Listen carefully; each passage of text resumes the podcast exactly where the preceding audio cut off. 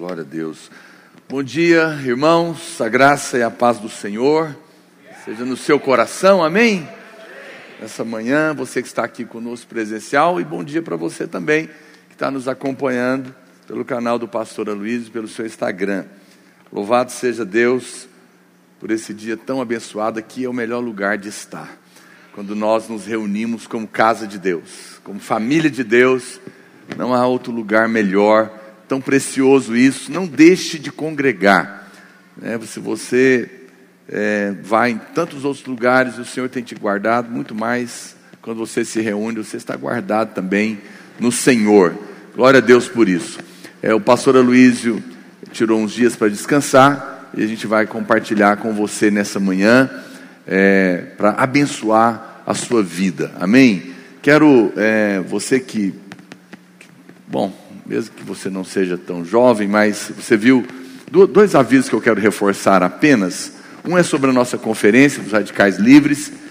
Nós vamos fazer algo que eu não vi ainda, pelo menos não vi, eu fiquei sabendo alguém fazer. É, nós não vamos fazer uma conferência simplesmente online. Ela será tanto online quanto presencial. Mas não vai ser no ginásio, nem nesse prédio. Vai ser lá na sua casa. Aleluia. Nós vamos fazer uma conferência online e 10 mil conferências em células. Presencial, lá na sua casa. Cada líder pode fazer a sua conferência. Mesmo a rede de adultos pode fazer também, até desafio você que é líder. Seja um pregador da conferência dos Radicais Livres comigo e o pastor Aloysio. Quem aceita o desafio? Por que não? Você já sonhou pregar na conferência dos Radicais Livres? Está convidado. Se você é líder de célula da videira, você pode pregar na conferência. Uau!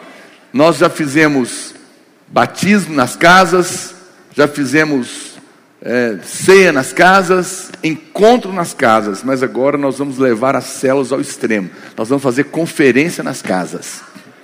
Isso é uma novidade, você nunca viu falar de conferência em casa. Porque não vai ser só assistir, não, é conferência mesmo. O líder vai decorar a casa, vai ter um ambiente, tem um post que você vai colocar a sua foto do lado da minha, do pastor Luiz, como pregador.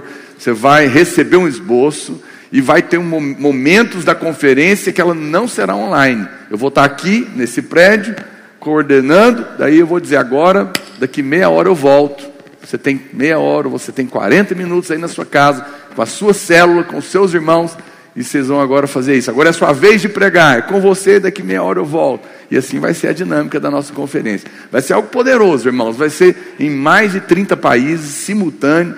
Líderes do mundo inteiro vão estar participando. E eu penso que vai ser algo muito tremendo que vai acontecer dentro das casas. O diabo tentou parar uma conferência, Deus nos deu 10 mil. Aleluia. O Senhor é bom. Pode colocar uma máscara na sua boca, mas não pode calar sua voz. Esse é o poder do Evangelho. Aleluia. Eu estou muito empolgado com isso. E nós faremos do mesmo jeito 10 mil lugares de batismos em, no dia 21 de novembro. Nós vamos realizar o maior batismo de jovens que nós já realizamos em 34 países, simultâneos, nas casas. Vai ser poderoso. A igreja se reúne de casa em casa. Aleluia. Glória a Deus. Por isso você pode dizer glória a Deus. Eu me empolgo com tudo. O Senhor sempre sai ganhando, né? Aleluia. Bom, e por falar nisso, irmãos, nós ainda não podemos é, ter aulas presenciais, mas graças a Deus a nossa plataforma de cursos já está no ar.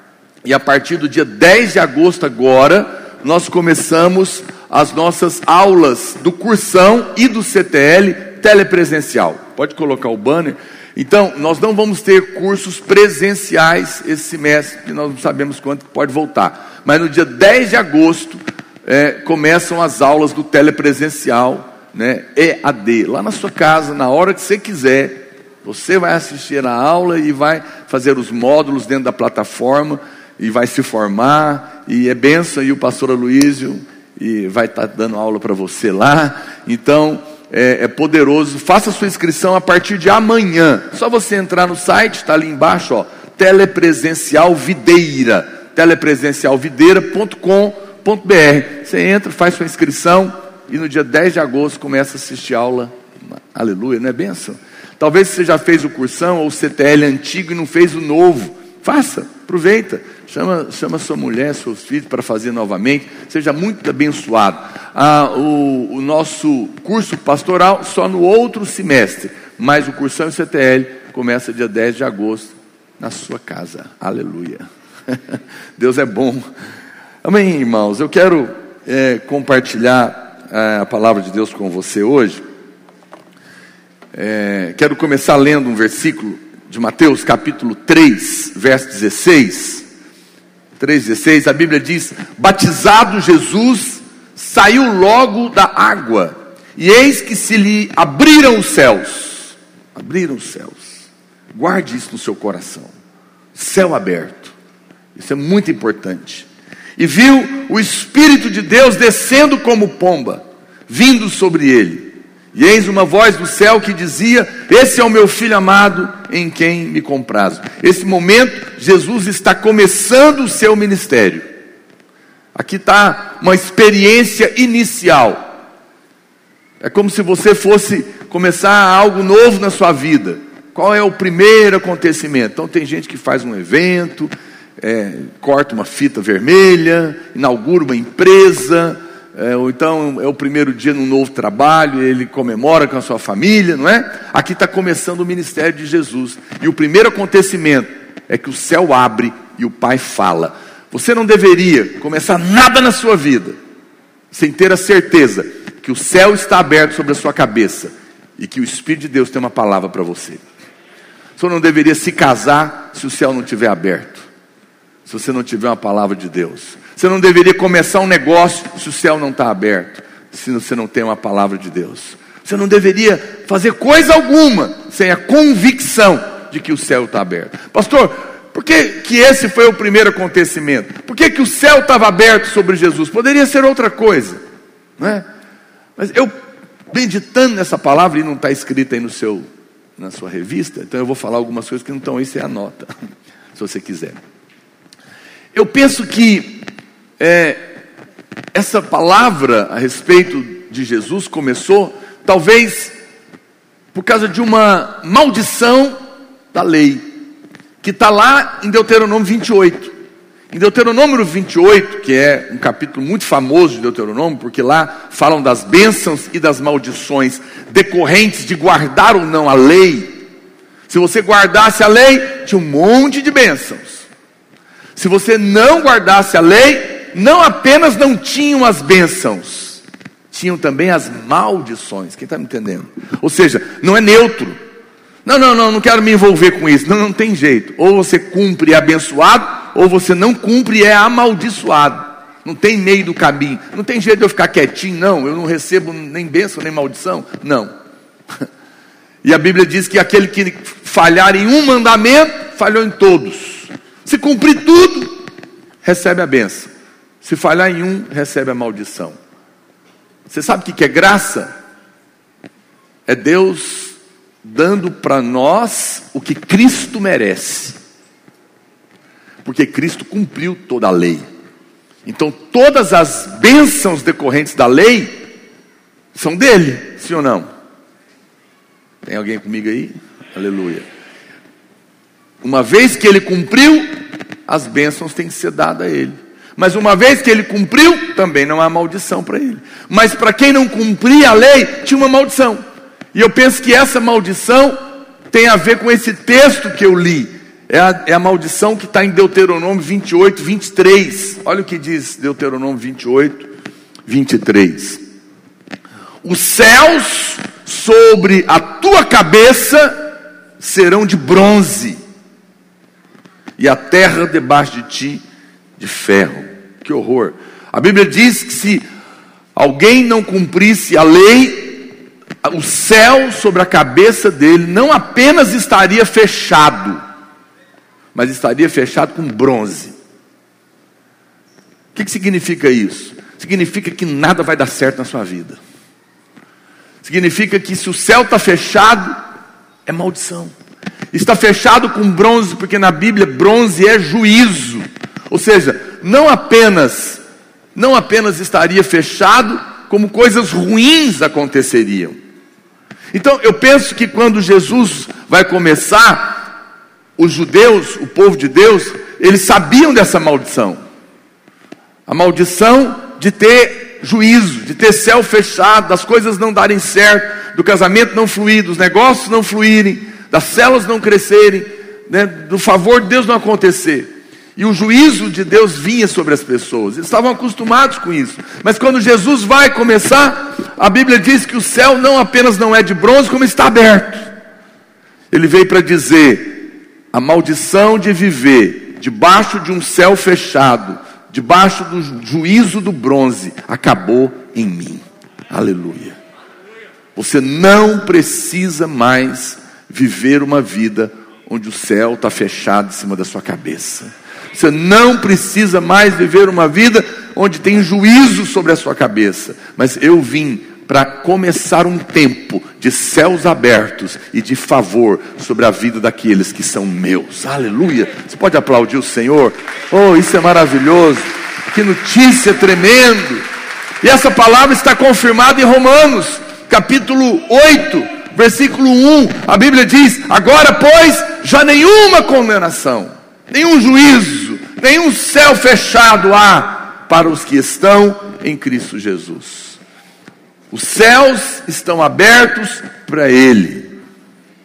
Sobre Ele não há juízo, mas a Bíblia diz que você está nele. E porque você está nele, os céus estão abertos para você. Não há juízo para você. E essa é uma notícia que você precisa mais do que nunca receber no seu coração. Esse é o último domingo do mês de julho. Nós vamos efetivamente entrar aí no segundo semestre, ainda que ele começa em julho, né? Mas nós estamos voltando, foi uma bagunça, né? Não teve férias escolar direito, é um negócio que a gente nem sabe definir. Mas o fato é que está voltando aí alguma coisa.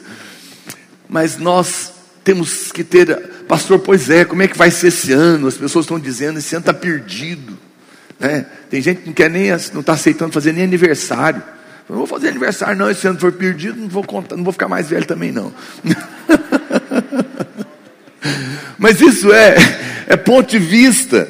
Está perdido para quem? O nosso Deus nunca perde. Todas as coisas cooperam para o bem daqueles que amam a Deus, aqueles que são chamados segundo o seu propósito. Você pode não perceber, mas Deus está ganhando na sua vida sempre. Sempre. E esse ano não será diferente. Pastor, e como que eu me tenho que me preparar? Primeiro semestre foi um susto. Esse negócio apareceu de repente, mudou tudo, a confusão. Agora a gente está se acostumando, mas não sabemos ainda como é que vai ser, como é que vai fluir, como é que vai funcionar. O que, que eu faço? Apenas tenha certeza de uma coisa: viva na fé de céus abertos sobre a sua cabeça. Você precisa ter essa convicção. Eu não sei como que vai ser, eu não sei o que vai acontecer, mas eu tenho certeza de uma coisa, porque eu estou em Cristo, o céu está aberto para mim. O céu aberto significa que Deus é por você, significa que Deus está respaldando você, que Deus está trabalhando em seu favor, que Deus está confirmando você. E criando circunstâncias para derramar favor na sua casa, apesar do que está acontecendo na terra. A terra está, o mundo sem Deus, mais do que nunca, estão vivendo um tempo de céus fechados, de bronze, mas nós somos a igreja, povo de Deus, estamos em Cristo. Para nós não há maldição e os céus estão abertos. Nada do que fazemos é realmente o segredo do nosso sucesso. A razão de qualquer êxito é realmente a bênção de Deus, resultado do seu favor. A bênção de Deus, resultado de viver uma vida onde o céu está aberto para nós. Há pessoas que trabalham muito, mas não desfrutam não podem desfrutar daquilo que é o seu trabalho, do fruto do seu trabalho. Algumas coisas poderiam ser feitas em alguns dias, mas levam anos e não vê o resultado. Vou te dar um exemplo do que significa é, viver debaixo do favor ou do céu aberto. É a mesma coisa. O, esse foi o primeiro sinal que aconteceu no ministério de Jesus. Não é? Mas o primeiro milagre do ministério dele também é poderoso. Porque o primeiro milagre foi transformar água em vinho. Não, foi transformar água no melhor vinho. Não pula esse detalhe, não, porque ele é fundamental. Ele não transformou água em chapinha, sangue de boi. A Bíblia fala que ele transformou água no melhor vinho. Quem falou isso foi o mestre de cerimônia. E, se ele, e, se a, e quando a Bíblia fala algo, é porque realmente é. Quando ele chama de melhor, é porque certamente era o melhor que existia. Você sabe que existem garrafas de vinho aí hoje para vender é mais de 100 mil reais. Que levaram décadas, sei lá, 30 anos aí para estar tá pronto. Não é? Mas, e todo mundo que entende um pouquinho sabe disso, que os melhores vinhos demoram décadas guardados em barris de carvalho toda uma situação. Mas a Bíblia fala que Jesus transformou a água no melhor vinho em um milagre. Sabe o que significa isso? Que quando o céu está aberto sobre a sua cabeça, o que os homens levam décadas para fazer, Deus faz em um momento na sua vida. Em um momento. Prepare-se para ser surpreendido nesses dias. Há um céu aberto e há um milagre para acontecer. Eu creio nisso. Deus muda a nossa sorte repentinamente. Isso é favor. Existem irmãos que não estão percebendo isso. São pessoas de fé, se entregam à oração, eles oram muito, mas não conseguem ver o resultado. Pastor, eu oro, eu jejuo, mas parece que não está acontecendo. Veja que você pode orar muito, jejuar muito e ainda assim não funcionar. Os fariseus oravam muito. Muitos religiosos oram muito, mas orar é fundamental, mas não é suficiente. Porque se você não tiver a fé correta, a sua oração não vai funcionar. Se você não tiver a posição correta, a revelação correta, não basta orar, precisa ter a oração na fé correta. Aonde que está o problema, então, pastor, de pessoas que oram, procuram fazer as coisas, responder diante de Deus, mas não veem as coisas acontecer. Eu creio, eu creio que o problema é a falta da bênção de Deus. Eu creio que o problema é a falta do céu aberto. Talvez você tenha orado, tenha jejuado, tenha feito campanhas. Você fala, pastor, não estou vendo resultado. Então eu quero te contar hoje o motivo. Motivo é esse: está faltando essa bênção, esse favor, está debaixo do céu aberto significa que as coisas vão fluir para você, vão acontecer em seu favor. Você vai ser abençoado. E o mais importante é que a bênção de Deus não apenas muda a sua sorte, mas ela não traz desgosto. Provérbios 10, 22 diz isso: a bênção do Senhor enriquece e com ela, ele não traz desgosto, porque nem sempre riqueza é bênção.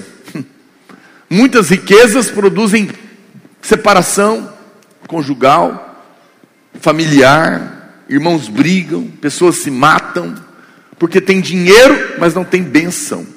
Mas a Bíblia diz que a bênção, o favor, o céu aberto, enriquece, sem trazer desgosto. Tem gente que ganha o mundo inteiro, e perde a alma.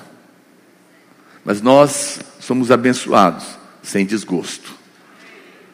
Vamos receber as bênçãos do Senhor, porque é favor, é Deus que fez, e vamos nos alegrar com aquilo que nós recebemos. Amém, irmãos? Por isso não precisamos viver ansiosos nos dias que estão diante de nós. Precisamos apenas ter a humildade de nos achegarmos. Muitas vezes, quando você olha um irmão abençoado, que tem favor, que tem céu aberto. Você percebe que as coisas estão fluindo, você fala, parece, pastor, que Para algumas pessoas as coisas são mais fáceis. E muitos são naturais com isso, eles acham que é porque eh, ele tem sorte ou a família dele é rica. Não, não seja natural. Apesar do nosso trabalho ser falho, da nossa fé ser deficiente, quando você tem o céu aberto, os frutos serão visíveis na sua vida. Isso é uma verdade. Nada é mais importante do que ter o céu aberto na nossa cabeça, o favor de Deus sobre nós. Pastor, então, mas todo crente não está debaixo de céu aberto? Porque todos nós não estamos em Cristo? Qual é a minha resposta para você? Sim e não.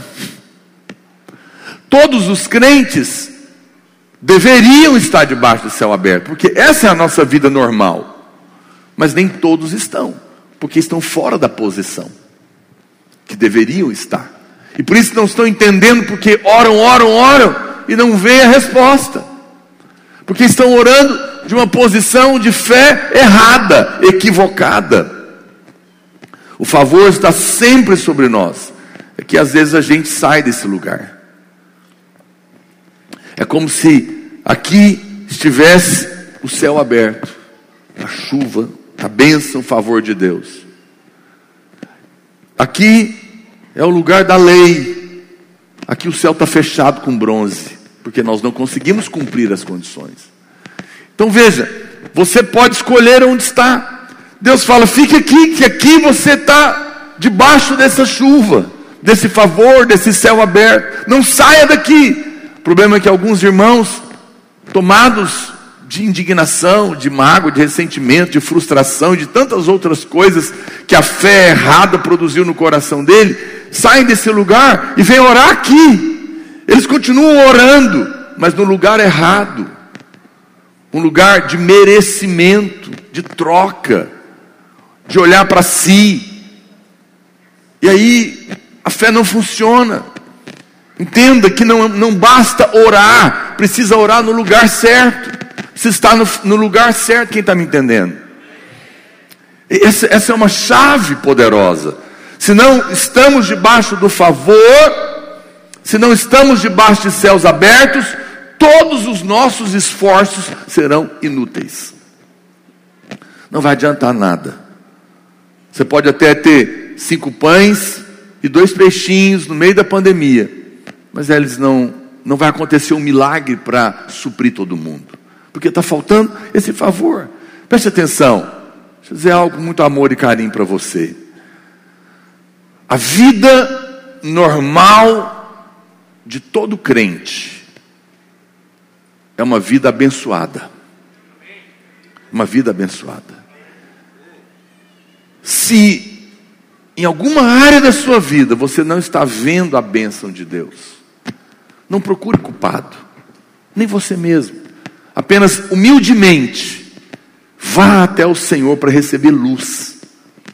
Para dizer, Deus, o normal é que eu precise ser abençoado, mas essa área não está fluindo. Eu devo estar em algum momento na posição errada. Me mostra. Derrama luz nas minhas trevas. Aonde que eu estou falhando da posição, não no fazer alguma coisa, mas na posição. O favor de Deus não tem nada a ver com as nossas habilidades ou capacidades. Às vezes a gente olha para alguns irmãos e a gente avalia a capacidade que ele tem, o estudo que ele tem, e calculamos o resultado que deveria ter o trabalho dele. Só que, olhando para certos irmãos, o resultado que ele está tendo não condiz com a realidade do que ele é capaz de fazer. Essa é a sensação que muitos que vieram visitar aqui a videira tiveram, conhecendo, isso quem fala sou eu, é o próprio pastor Luiz, olhando para ele, pessoas que o conheciam, né, de, de juventude, diziam: Eu te conheço, não faz sentido ter uma igreja assim. Você não é capaz disso, em outras palavras. E é verdade, não somos mesmo. Nem sabemos explicar. porque isso é favor. Quando, quando você vê alguém que não pode ter o resultado que está tendo, porque a sua capacidade não condiz com o resultado, você encontrou alguém que está tendo favor. Mas tem gente que é muito capaz, sabe chão, sabe tudo, inteligente, fala bem, conhece tudo, mas não tem fruto. Fala que estranho, esse cara é fera, era para arrebentar, mas não arrebenta, porque não tem favor. O outro parece que não tem condição para isso. A causa, o efeito dele não condiz com a causa dele. Mas eu quero te explicar uma coisa. Quando você está debaixo de céu aberto, quando você está debaixo de favor, você entende isso? Que o efeito, ou seja, o resultado da sua vida tem a ver com aquilo que causou o resultado. É causa e efeito. Eu trabalho, eu estudo, eu faço, então o resultado deveria ser esse.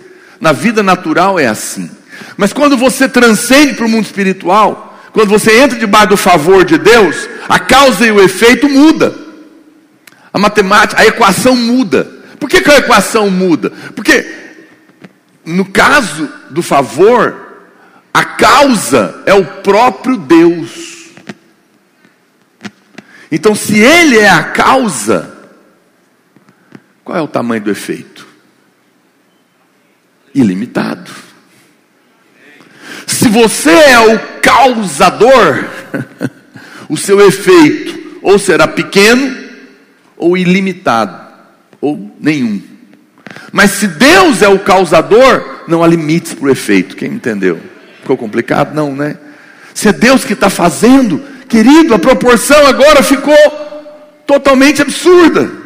É por isso que você não entende por que, que aquele irmão que não é tão capaz, não é tão hábil, até na verdade a fé dele tem debilidades, e ele não é lá essas coisas, está tendo um fruto tão grande, porque não é ele que está fazendo a causa, o efeito do resultado na vida daquele irmão, no casamento dele, no trabalho dele, nos negócios dele, na célula dele, não é ele, é o Senhor. Troca com Deus. Deixa Deus ser o causador da sua vida. Deixa o favor ser derramado e você verá o resultado que você não viu ainda. Deixe o fruto será desproporcional à sua capacidade. Você sabe, nós temos uma palavra de Deus sobre nós. Talvez você se esqueceu disso, ou talvez você nem quer lembrar dela. Deus nos deu uma palavra, não sei quantos se lembram, que nós viveríamos cinco anos em um ano, dez anos em dois anos. Quem se lembra disso?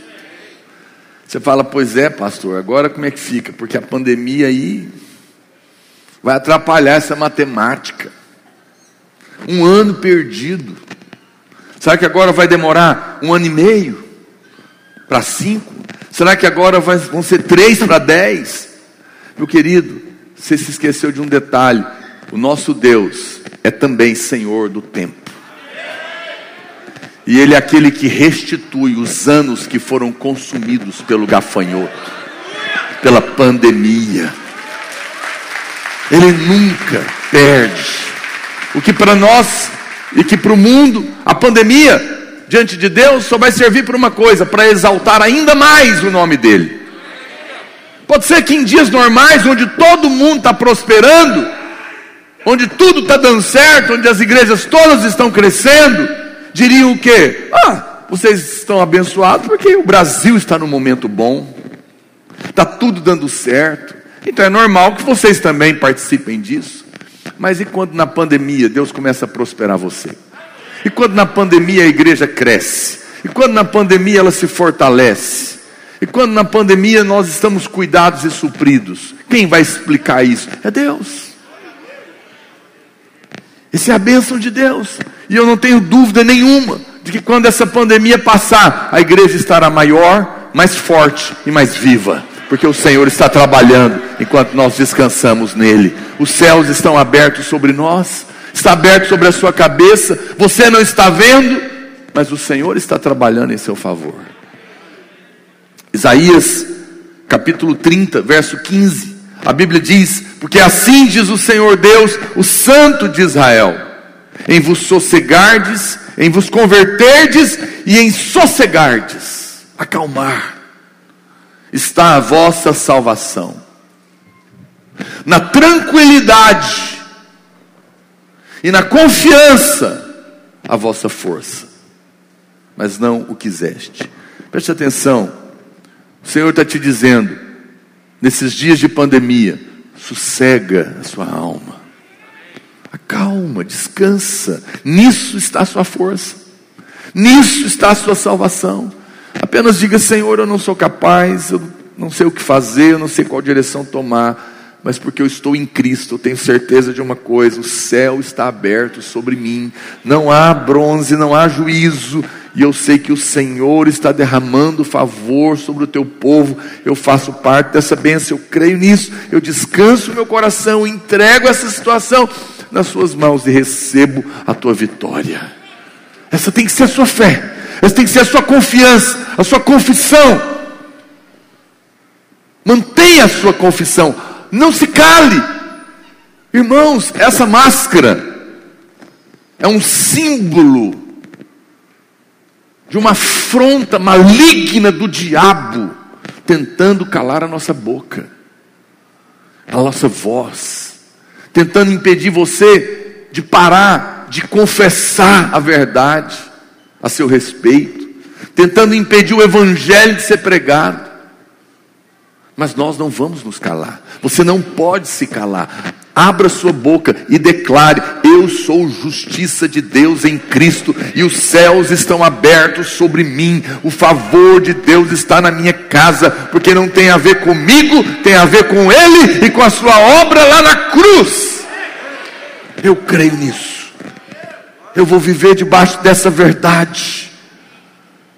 Mas a grande e poderosa chave do que nós lemos e de que Jesus ouviu naquele dia, não foi simplesmente que os céus estavam abertos, mas a segunda coisa fundamental, e aqui eu quero entrar nessa parte importantíssima da mensagem, não é simplesmente que os céus estão abertos, mas é que Deus falou, e o que Ele falou.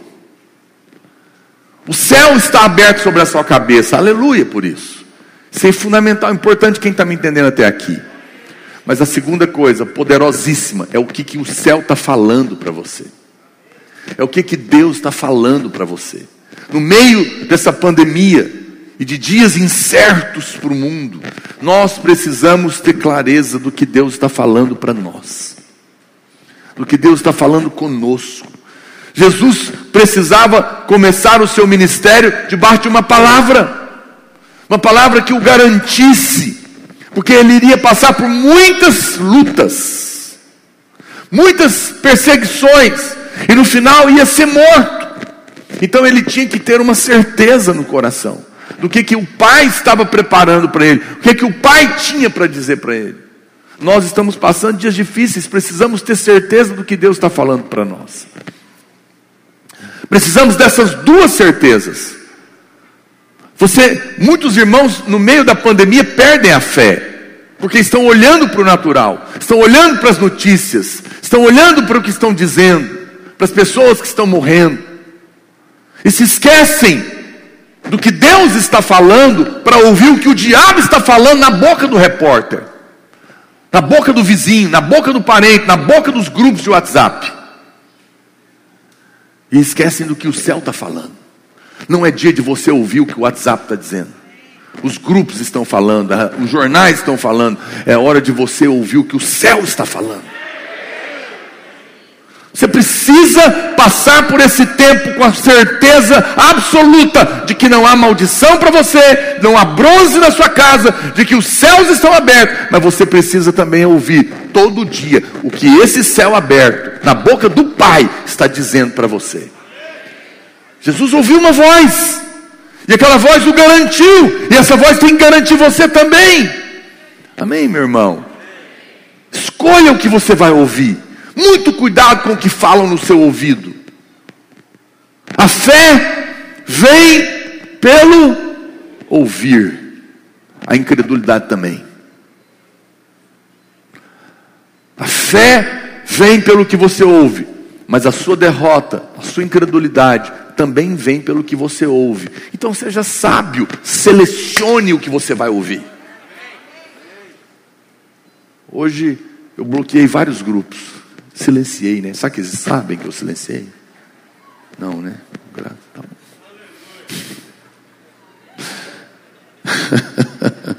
Fiz essa decisão, falei, por que, que eu tenho esse negócio? Vou silenciar.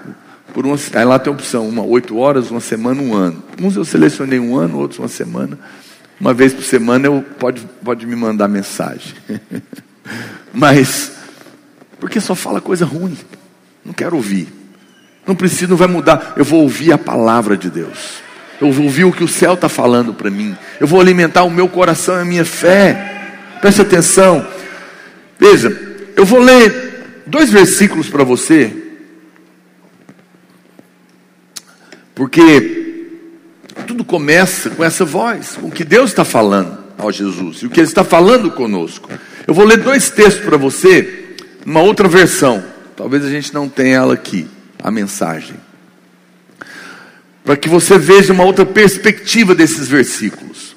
Mateus capítulo 3, verso 17, que foi o que eu li, nessa outra versão diz assim: Com a visão do Espírito, ouviu-se uma voz. Olha o que Deus falou para ele: Este é o meu filho, escolhido e marcado pelo meu amor a alegria da minha vida. Uau! Que tal? Seu pai põe você no colo e, e diz para você: Meu filho, quero te dizer algo. Papai é muito rico e muito poderoso, mas você é a minha filha marcada pelo meu amor. E o motivo da minha alegria é você. Uau, é bom ouvir isso? Deus está falando isso para você. Você é o meu filho marcado pelo meu amor, o motivo da minha alegria. Eu tenho prazer em você. Eu tenho prazer em você. Olha o que diz Romanos capítulo 8, verso 31 em diante, na versão a mensagem. Pode acompanhar na outra se quiser, mas eu vou ler aqui. Presta atenção, olha o que diz. Então, o que acham? Deus está ao nosso lado assumiu nossa condição e se expôs ao pior quando enviou o próprio filho. Haveria alguma coisa que ele não faria por nós de modo espontâneo e feliz? Quem ousaria implicar com os escolhidos de Deus arrumando uma briga com ele? Quem ousaria ao menos apontar um dedo? Aquele que morreu por nós e por nós foi ressuscitado para a vida.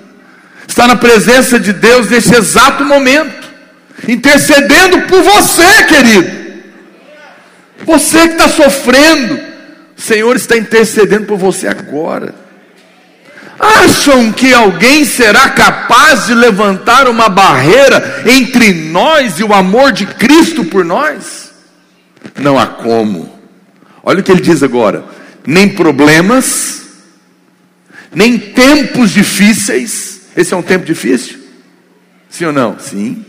Mas aqui a Bíblia está dizendo: nem problemas, nem tempos difíceis, nem ódio, nem fome, nem desamparo, nem ameaças de poderosos, nem punhaladas nas costas, nem mesmo os piores pecados listados na Escritura. Uau! Eles nos matam a sangue frio porque odeiam a Ti Somos vítimas fáceis. Eles nos pegam um a um. Nada disso nos intimida. Aleluia. Porque Jesus nos ama. Estou lendo Bíblia. Estou falando não, estou lendo a Bíblia. Estou convencido de que nada, diga nada, vivo ou morto, angelical ou demoníaco, atual ou futuro, alto ou baixo, pensável ou impensável, absolutamente nada pode se intrometer entre nós e o amor de Deus, quando vemos o modo com que Jesus, o nosso Senhor, nos acolheu. Aleluia! É uma poesia. Que coisa linda, maravilhosa, poderosa. É a palavra de Deus falando ao seu coração nessa manhã. É o céu fazendo declarações de amor para você. Jesus ouviu três tipos de vozes enquanto ele andou na terra. Ele ouviu aqueles que diziam: Hosana, bendito que vem em nome do Senhor. Eram os elogios dos homens tentando atribuir glória a ele. Mas ele dizia: Não vim de modo próprio, toda glória seja ao meu Pai. Ele não estava a confiar nos homens. Ele não recebia glória humana. Ele não caiu nisso. Ele não ouviu a voz dos que queriam exaltar a ele, dizer: Você merece. Ainda que ele merecia. Essa é uma voz. Vai falar com você também. Cara, você é muito fera. Você é muito bom. Você merece. Não faz sentido o que você está passando. Ou você não merece isso. Né? Essa voz é uma voz que você não deveria ouvir. Jesus não ouviu. Eu vou falar dela pouquinho. A outra voz foi quando ele estava lá na cruz, que diziam: crucificam-o, crucificam-o, ele é traidor. É a voz da crítica, é a voz da acusação, é a voz da condenação, que o diabo te fala de dia e de noite, que usa a boca das pessoas para te falar, para te abater. Jesus não ouviu isso, ele falou o quê? Senhor, perdoa, eles não sabem o que estão falando. É o que nós devemos fazer também. Mas a terceira voz foi a que nós lemos. Esse é o meu filho, marcado pelo meu amor, motivo da minha alegria. Esse aí, Jesus falou, escreve na Bíblia. Porque isso é voz do céu. É a única voz que eu e você temos que ouvir também. Essas três vozes estão falando com você no meio da pandemia. Mas você só deve escutar uma. Jesus fez uma escolha e nós devemos fazer. A primeira voz, eu, eu, tenho, eu tenho convicção em te afirmar isso, te ajudar nessa manhã. Muitos irmãos estão sofrendo porque estão debaixo de uma voz de condenação. É essa voz que está o tempo todo dizendo crucificam. É uma acusação. Ah, mas você também não ora o suficiente. Você não deu o dia suficiente. Você está com medo de faltar. Você não leu a Bíblia. Você está em dia com a leitura bíblica anual da videira, que o pastor Naor posta toda semana, só para me acusar. Né? O diabo te acusa o tempo todo. Você tem dado atenção para os seus filhos só fica jogando em casa? A pandemia. Recebe todo tipo de condenação. O inimigo nos acusa porque não somos um bom pai, não somos uma boa mãe, não somos um bom profissional, minha empresa não vai bem, eu não, eu, eu não dou conta de lidar com as minhas contas, a minha, minha célula, a minha oração, a minha leitura, meu, o meu dinheiro, como que eu faço? Condenação de todos os lados. É a voz do diabo na boca de pessoas ou direto na sua cabeça para te condenar. Você não pode ouvir esse tipo de voz. A frutificação de, depende do favor de Deus e não da minha habilidade. Romanos capítulo 5, verso 17 diz: Se pela ofensa de um e por meio de um só reinou a morte, muito mais os que recebem a abundância da graça e o dom da justiça reinarão em vida, por meio de um só, a saber, Jesus Cristo. Quando a graça reina, os céus estão abertos. O favor é liberado. Mas a graça não pode reinar. Os céus não podem estar abertos sobre aqueles que estão debaixo de condenação. Quando você está debaixo de condenação, a sensação é que o céu está fechado. E aí você não vê graça, você não vê favor. Eu digo para você sem medo de errar, quase 100% dos seus problemas estão ligados com a justiça própria e a condenação. Você precisa aprender a ser sensível a isso, a lidar com isso. O diabo mata, sim ou não, irmãos? Mas não é chamado de assassino. Ele rouba, mas não é chamado de o ladrão. Ele é chamado de o acusador dos nossos irmãos. Porque o principal trabalho dele é te acusar de dia e de noite. De dia e de noite. Porque ele sabe que quando ele te acusa, você perde a fé. Porque você olha para você e esquece de Cristo. Vê as suas falhas, os seus defeitos. E a sua fé sucumbe. E o céu fecha. E você não vê favor. Quem está me entendendo? Essa é a estratégia do diabo. A graça não pode reinar se você tem vergonha A graça não pode reinar quando você vive o tempo todo consciente de pecado, de erro que nós cometemos na prática ou na nossa mente. E você fica mal, você fica com vergonha. Como que favor, como que o céu vai estar aberto para alguém que está debaixo de culpa? de vergonha. A graça não pode reinar se o tempo todo eu tenho uma expectativa ruim de que o mal vai me acontecer, de que o coronavírus vai chegar na minha casa, de que a minha empresa vai quebrar, de que o meu marido vai me largar. Como que você espera que a graça reine vivendo com uma expectativa ruim, de céu fechado, porque está debaixo de condenação? Por que, que eu sinto isso, pastor? Porque você erra. E o diabo mostra o erro.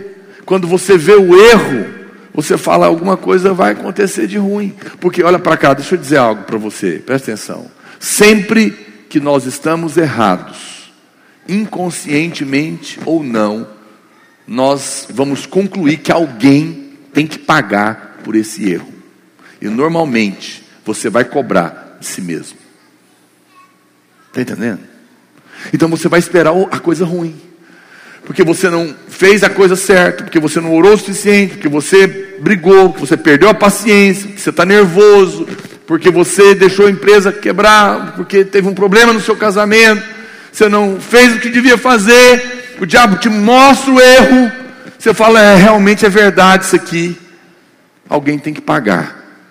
E aí você auto se pune dizendo, eu não mereço, Deus não vai me dar, a fé foi embora, o céu fechou.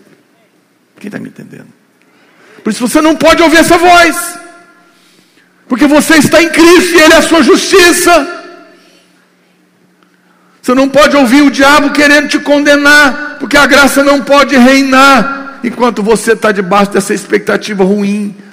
A graça não pode reinar nessas circunstâncias, porque a sua fé será roubada, porque você vai ficar olhando para os seus defeitos e vai esquecer de Cristo. Nas coisas humanas, o raciocínio é sempre como eu te falei: a causa e o efeito. Se a causa foi ruim, o efeito é ruim. Mas eu estou aqui para te lembrar nessa manhã que o causador da sua vida é Cristo. O efeito na sua vida é ilimitado. Não tem a ver com você, tem a ver com Ele e com a sua obra lá na cruz. Diga aleluia. Acalentar o sentimento de condenação é dizer que o sacrifício de Cristo não teve valor, ou foi insuficiente para resolver as questões dos seus erros, para resolver as questões do seu pecado. Quando nós agimos assim, nós estamos debaixo, nós deixamos de desfrutar da graça, saímos debaixo do favor, os céus como que se fecham diante de nós, porque eu estou dizendo, eu estou devendo, como que Deus vai me dar? Mas quando eu creio que Cristo pagou, e eu não tenho dívida, a fé volta e o céu abre. Simplesmente assim. Essa verdade fundamental. Quando nós, o que muitas pessoas não percebem é que a introspecção e o sentimento de condenação é apenas a justiça própria disfarçada. É a carne tentando mostrar que está triste para tentar ganhar algum mérito. É carne, eu estou errado, então eu tenho que ficar mal, porque pelo menos eu estou me punindo. Quem sabe assim eu, Deus fica com dó de mim e me dá uma coisinha. Justiça própria disfarçada, de carne tentando ser coitada. Misericórdia. Que miséria espiritual. Sai disso, meu querido. Para de olhar para você hoje, olha para Cristo.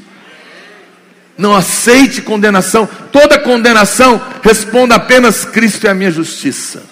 Mas você não é capaz, mas Ele é capaz, Ele é a minha justiça. Mas você não fez, mas Ele fez completamente lá na cruz no meu lugar. Ele é a minha justiça, Ele é a minha habilidade, Ele é a minha capacidade, Ele é, é aquele que limpa e lava e paga as minhas dívidas. O que eu não sou capaz, Ele é capaz. O que eu não faço, Ele fez. Ele é a resposta para tudo na minha vida.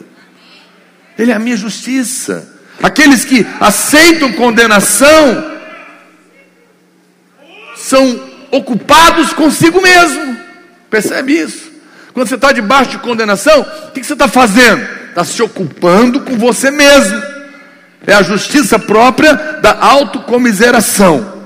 Sempre olhando para si, com o alvo de achar alguma coisa boa. Vou fazer uma pergunta nessa manhã. Você está mais consciente do seu pecado? Ou você está mais consciente da justiça de Deus e do sangue do Cordeiro? Não fique consciente do seu pecado. Viva consciente do perdão. O tempo todo. Não importa o que você fez, você está perdoado. O sangue de Jesus é suficiente para pagar toda dívida, toda culpa, toda condenação. Não há pecado grande demais que ele não possa pagar, ou sujo demais que ele não possa lavar, ou terrível demais que ele não possa te libertar. Apenas creia nessa manhã. Creia na obra consumada. A tradição é que você tem que ficar ocupado com você mesmo, mas o resultado de ficar olhando para si sempre será condenação.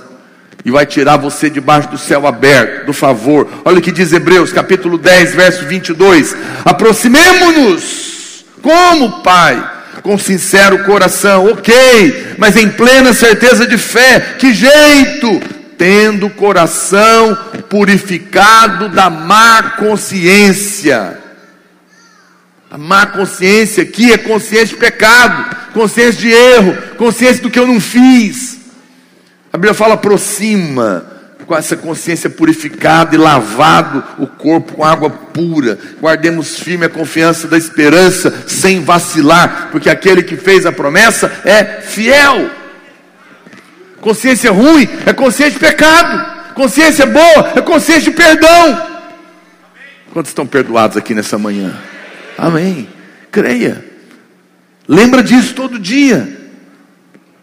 A culpa e a condenação impede as pessoas de receberem toda sorte de bênçãos. Elas simplesmente concluem que não merecem, porque estão falhas. Elas não duvidam. Quando você está debaixo de condenação, você conclui que não merece. E não merece mesmo, porque você vê o defeito. Você não duvida que Deus pode fazer mas você duvida que Ele quer fazer para você, porque você não merece. Mas quando você olha para Cristo, Cristo merece. A fé volta no seu coração porque você está nele. Então Deus vai fazer para mim. Que Ele pode e Ele quer, porque eu sou amado. Quem está me entendendo? É, é, é, uma sequência da fé. É, é, é por isso que a condenação é perigosa, porque ela causa culpa. E sempre que nos sentimos culpados, vamos fazer alguém pagar ou explodimos com alguém, ou cobramos de nós mesmos. Mas uma vez que estamos perdoados, os céus se abrem novamente. A segunda voz, que também é da justiça própria, é a voz que eu acabei de falar agora há pouco. É a voz do merecimento. Uma é a que está te condenando, a outra que está te dizendo que você merece. Uma é a que disse crucifica-o, a outra que dizia para Jesus: Osana, bendito que vem em nome do Senhor. Você é maravilhoso, você merece, Deus, você não pode estar passando por isso. Quando você acha que merece e passa por um problema ruim, você se revolta. Não é? Você é uma mulher tão maravilhosa, como esse cara, esse marido seu está fazendo isso com você? Eu aconselho muitos casais assim, que, que a pessoa chega revoltada porque eu cuido da minha casa, eu cuido dos meninos, eu faço tudo certo, eu limpo, a, a comida está na mesa, não deixo faltar nada, mas ele, ele não vale nada. Ou seja, eu sou tão incrível, não mereço um homem ruim. E aí fica amargurada, porque caiu na justiça própria do mesmo jeito. O centro é você do mesmo jeito porque você está achando que ainda na sua carne habita alguma coisa que presta. E aí você cai novamente. Você sabe, querido, nós sempre pensamos que a falta de favor na nossa vida está relacionada com o pecado. É duro, eu vou falar algo, talvez eu receba pedrada, mas tudo bem. Talvez você está enfrentando uma luta dentro da sua casa e você está dizendo: a culpa é desse marido meu que peca. Eu não estou justificando o pecado dele, não. Mas Jesus nunca teve problema com pecadores. Os pecadores sempre foram curados. O fariseu não. O fariseu nunca recebeu o pecado, nunca recebeu o milagre.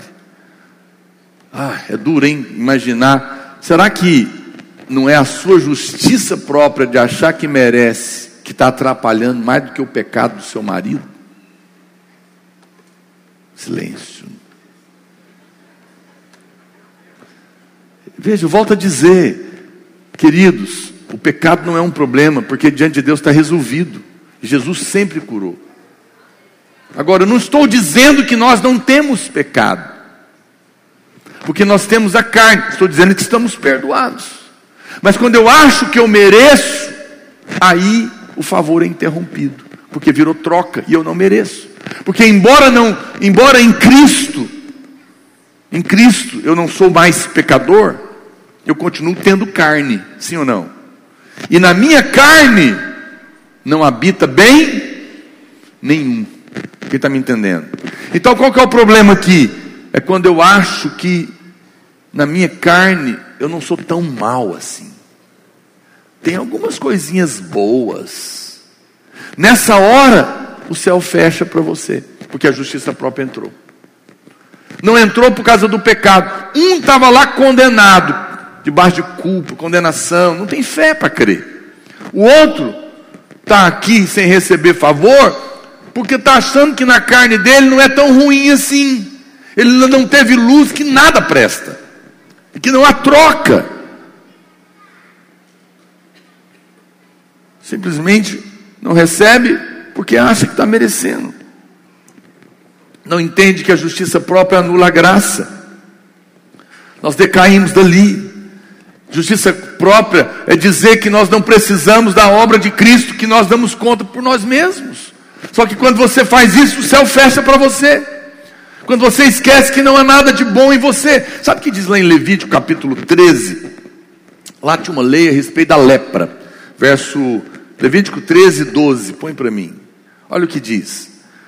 Se a lepra é, se uma pessoa tiver, vamos ler aqui, se a lepra espalhar de todo na pele e cobrir a pele do que tem a lepra, desde a cabeça até os pés, quanto podem ver os olhos do sacerdote, então este o examinará. Se a lepra cobriu toda a sua carne, declarará limpo o que tem a mancha. A lepra tornou-se branca e o homem está lá limpo. Mas o dia em que aparecer nele carne viva será imundo. Só que se você ler para trás, não dá tempo de eu ler aqui, olha o que está acontecendo aqui. Ele está dizendo o seguinte: se a lepra der num pedaço, dá na mão, é impuro. Se der na cabeça, é impuro. Se der no pé, é impuro. Mas se der no corpo inteiro, está limpo. Mas peraí, que coisa louca. Eu vou te explicar o que, que significa para nós hoje. Enquanto você acha que só um pedacinho de, da sua carne que não presta, você está impuro. Mas na hora que você admite, eu estou todo leproso, só, só a graça de Deus para me limpar, a Bíblia diz: o Senhor te declara, está limpo porque você aceitou que nada tem na sua vida que presta e recebeu tudo de mim. Nessa hora, você é declarado impuro. E o favor vem na sua vida, porque eu não estou olhando mais para mim. Porque se eu olhar para mim, algo ruim vai acontecer. Nós devemos declarar sempre que tudo é por causa da justiça de Cristo. Filipenses capítulo 3, verso 9. A equipe de louvor pode subir. Filipenses 3, 9 diz: e ser achado nele, não tendo justiça própria que procede de lei, senão a que é mediante a fé em Cristo. A justiça que procede de Deus está baseada na fé. Nós precisamos ser achados nele. Mas eu quero encerrar essa palavra dizendo a parte mais importante. Foi a última voz. Lembra? A primeira é crucifica-o, condenação. Não ouça essa voz. Amém? A segunda é bendito que vem em nome do Senhor. É a voz que tenta te convencer de que você merece. Não ouça essa voz. Mas a terceira voz é: Esse é o meu filho amado, marcado pelo meu amor. É a voz do Pai. É a única voz que abre o céu. É a única voz que você precisa ouvir na pandemia e em todos os dias da sua vida. Essa é a voz do avivamento. É a voz de que Ele nos amou. 1 João capítulo 4, verso 10 diz: preste atenção, essa é a principal parte. Nisto consiste o amor, não em que nós tenhamos amado a Deus, mas em que Ele nos amou e enviou o Seu Filho como propiciação pelos nossos pecados. Aqui está a definição do amor. Nisto consiste. O amor se define no fato de que Deus me amou primeiro. Ele me amou primeiro. Ele nos amou e pagou a nossa dívida. Romanos capítulo 5, verso 7 diz: Dificilmente alguém morreria por um justo, pois poderá ser que pelo bom alguém se anime a morrer. Mas Deus prova o seu amor. Deus prova o seu próprio amor para conosco pelo fato de ter Cristo morrido por nós, sendo ainda nós pecadores. A definição do amor diz que o amor está definido como Deus me amando e não eu amando a Deus. Quem está me entendendo? Mas a prova do amor é que Ele deu o Filho por mim. Ele morreu por mim quando eu ainda era inimigo dele. A definição do amor diz que ele ama você. Definição de amor não é que você ama Deus ou ama o próximo. Definição de amor é Deus te ama. Mas a prova do amor é ele morreu por você. A prova do amor não é a ausência de problemas. A prova do amor não é uma bênção recebida. A prova do amor é que ele deu a própria vida. Tem irmãos que no meio da luta, ele questiona: se Deus me ama, pastor, por que, que eu peguei o coronavírus? Que, que a minha família tem alguém assim? Preste atenção, querido. Jesus nunca falou, porque eu te amo, não tereis problemas. Ele falou: no mundo passareis por aflições, mas tenha bom ânimo. Em outras palavras, no meio da luta, Lembra do que é importante. Eu amo você.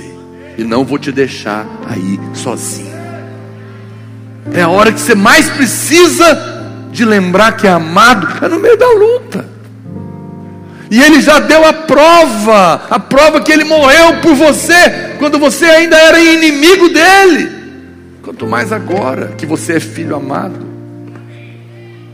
O amor é provado assim Romanos 8,32 diz: Aquele que não poupou o seu próprio filho, antes por todos nós o entregou, porventura não nos dará graciosamente com ele todas as coisas.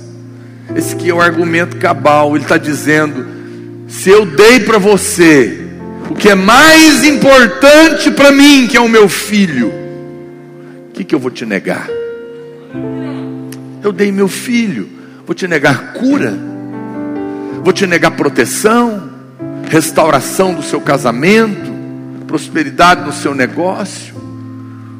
O que, que pode ser mais valioso que Cristo? Nada. Se eu dei Ele, o que, que eu vou te negar? Olha o argumento que a palavra de Deus coloca. Gálatas 5,6 diz: Porque em Cristo Jesus, nem a circuncisão, que é a lei, que é guardar os mandamentos, nem a incircuncisão, quer viver de qualquer jeito, como um fora da lei. Mas a fé que atua pelo amor.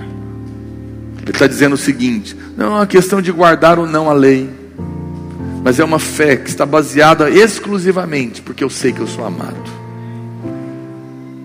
Não depende de eu fazer ou deixar de fazer algo, mas de crer que Deus me ama. E porque Ele me ama e já provou na cruz, eu posso ter a certeza que os céus estão abertos sobre a minha cabeça. e que mesmo no meio da pandemia eu verei a bondade do Senhor. Quero encerrar lendo um versículo para você em Mateus capítulo 13, verso 44.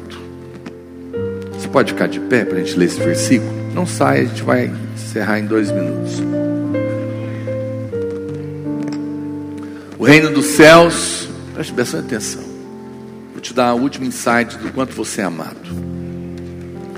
O reino dos céus é semelhante a um tesouro oculto no campo, o qual certo homem, tendo achado, escondeu, e transbordante de alegria, vai, vende tudo que tem e compra aquele campo.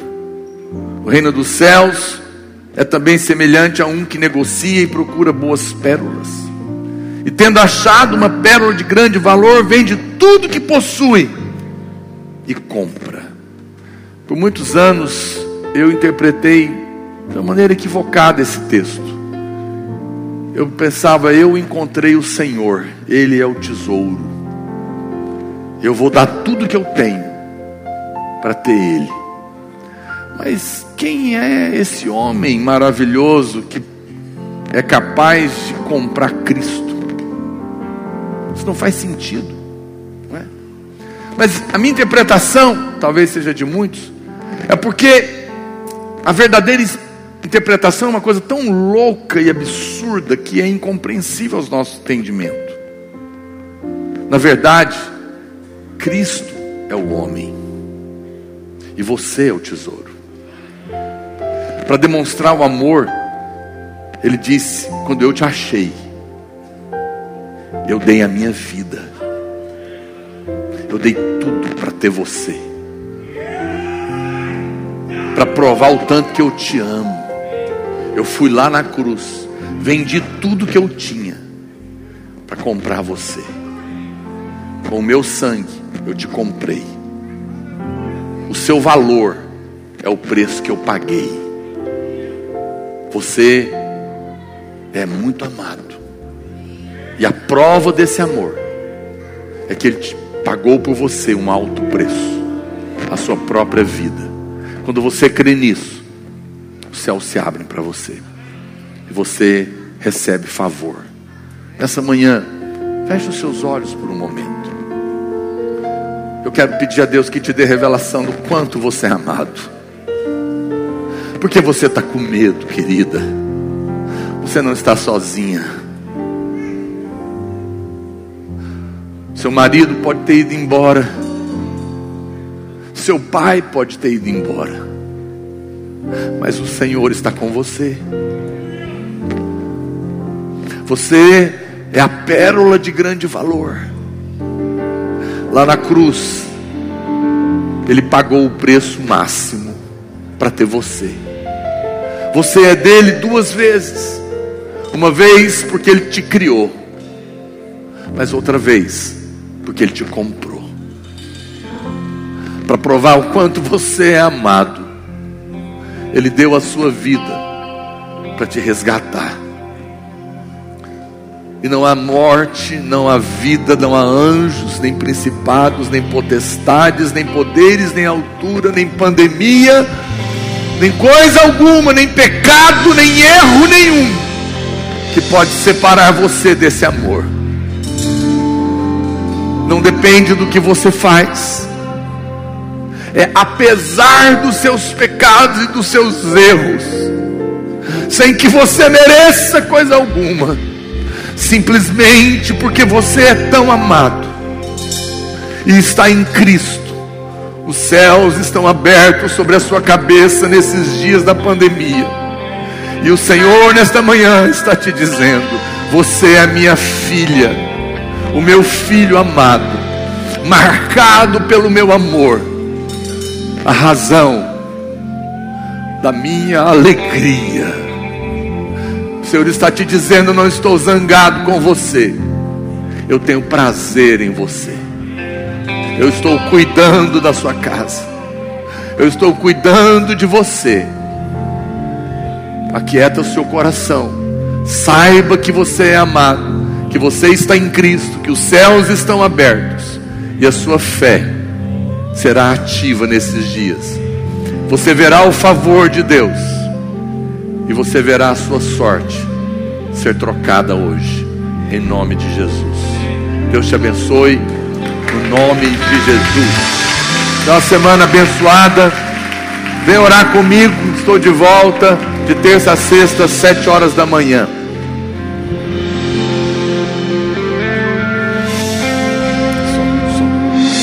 Aleluia. Envie o link do culto para alguém que você ama, ok?